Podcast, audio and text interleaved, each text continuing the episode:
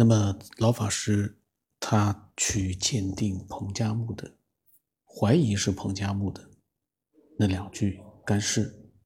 那结果呢？嗯，就是经过了很多的波折，暂时没有出来。那么这个描述者呢，就把他所知道的彭加木的一些生平，他的一些嗯去科考的资料呢，把它描述了一下。那这个彭加木当时是专攻农业化学，从六十年代中期到八十年代初，他三次进入罗布泊探险考察。在一九八零年五月，他带领一支科考队深入到罗布泊，采集土壤和多种生物标本。但是呢，就在那一年的六月十七号，在罗布泊失踪了。从此呢，就让大家一直在嗯探索他失踪的最终的一个原因和他人到底到哪里去了，没有结果。那么，嗯，罗布泊呢，它是位于新疆的东南部，那个地方原来是一个湖泊，在七十年代呢，渐渐的整个的湖全部就干掉了，那么就剩下了。嗯，戈壁、盐碱滩、沙漠，就是湖整个的一个罗布泊这样的一个湖，全部干了之后呢，就变成了戈壁、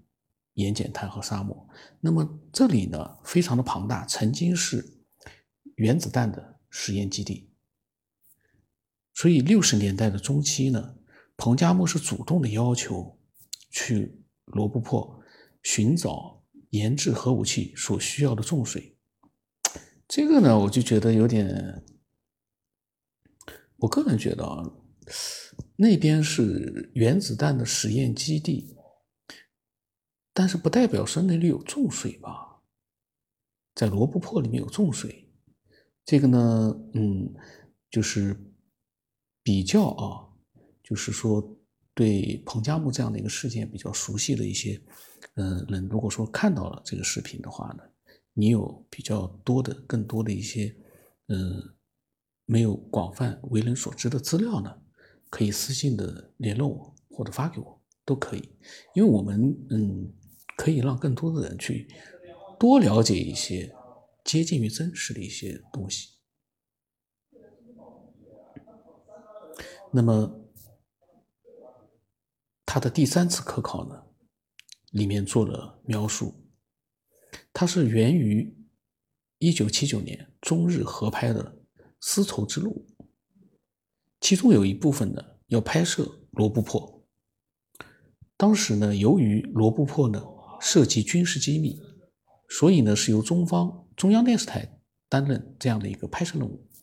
但是开拍之前，需要中国的科学家们先探路，而彭加木是其中的一员。等到考察考察结束之后啊，彭加木心里面在想：外国的探险家写了许多关于罗布泊的书，中国呢却很少有人去深入的去了解罗布泊。于是呢，他就把这个想法报告了中国科学院的新疆分院，然后分院呢又报道了中科院，中科院又协调了军队。到一九八零年的时候呢，一份正式的文件批准了这个计划。那么，呃，为什么说他要报批一层层的报批上去呢？因为罗布泊当时涉及到了军事机密，因为那边是，嗯，原子弹的一个实验基地，那边有很多的外国人想得到的一些数据，那些数据被他们采集到了之后呢，就可能会对中国的一些核武器方面的研究呢，他们会知道很多机密的数据，那肯定是不能让，嗯，普通人进去的，嗯。如果说没有得到军队的特殊通行证，那边当时啊，任何人都不能进入。那么，在一九八零年五月二号的时候啊，科考队从乌鲁木齐出发，也就是说呢，到六月十七号，等于说是一个半月的时间，这次的科考。然后呢，六月十，好像是刚才说的是六月十七号，然后呢，他。失踪了，也就是整整一个半月，四十五天左右，那么当时呢，科考队是从乌鲁木齐出发，直奔新疆的军区马兰基地。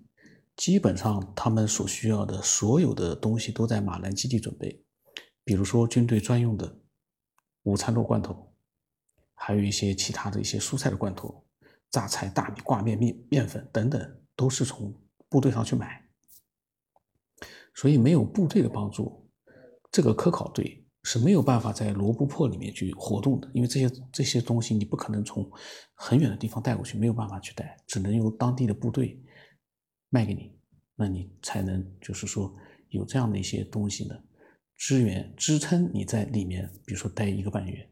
你没有这些吃的喝的，那没办法进去。那同时呢，马兰基地呢还为科考队配备了一部电台。这个电台由四个战士负责，然后在一个代号叫七二零的地方放下了三个战战士呢，建立了一个电报转接点，然后另外一个呢就叫马大三的一个战士啊，他名字叫马大三，他背着发报设备，跟随科考队一起深入到罗布泊。那么在一个月多月之后呢，大家都知道的一个事情就是。彭加木留下了一个纸纸条，上面写着说：“我往东去找水井。”然后那个纸条上面呢，大家也都知道，上面的一个日期呢，它本来写的是六月十六号，后来涂改成了六月十七号。这里面，所以这件事儿，嗯，其实是有很多疑团的。另外的版本我也大略的翻了一下。我感觉啊，确实这个事情很神秘，很多事情你没办法去用，嗯，正常的一个逻辑去把它解释得通，很有意思。这也就是说，为什么很多的人他们对这个彭加木的事件啊，他们特别的觉得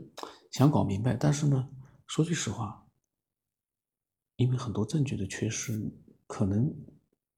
嗯，短时间之内大家不会有答案。然后呢，他当时失踪了。这里面的细节呢，我们可能其他版本到时候会讲。我们现在大概呢，就是把它描述一下。老法医呢，下面还有老法医的事情呢。那么就是军方当时呢，派出了飞机、汽车，包括数千数千名战士，地毯式的搜索，但是没有找到人。所以很多人就疑惑了：为什么当时那么多人大面积的搜索没有找到？可是后来那个干干尸难道会是彭加木吗？很多人也在怀疑，那么，呃，在这个二十年当中呢，很多的传言层出不穷，有的人居然说彭加木被外星人接走了，或者有的人说彭加木叛逃苏联，或者说呢是某项秘密工程有关，所以人间蒸发了，甚至呢还传言彭加木的失踪跟一种复制技术有关，也就是双鱼玉佩，这个呢到时候我们也会讲。所以这个事件啊，充满了各种扑朔迷离的一些事情、一些细节，还有呢，就是说一些匪夷所思的一些传言。他这里面还没讲呢，还有一种传言是彭加木，我好像上次讲过的，穿越到汉朝去建立了那个，就变成王莽了。说王莽就是彭加木穿越过去的，嗯，种种匪夷所思。这个呢，到时候我都会详细的。我如果有想法的话，会去讲。呃，因为所有的这些每一种版本，你其实都可以延伸出自己的一些思索出来。就算我知道它是假的，但是我们可以做一些有意思的一些假设和思索。时间又差不多了，感觉时间过得很快。去更远的地方，见更亮的光。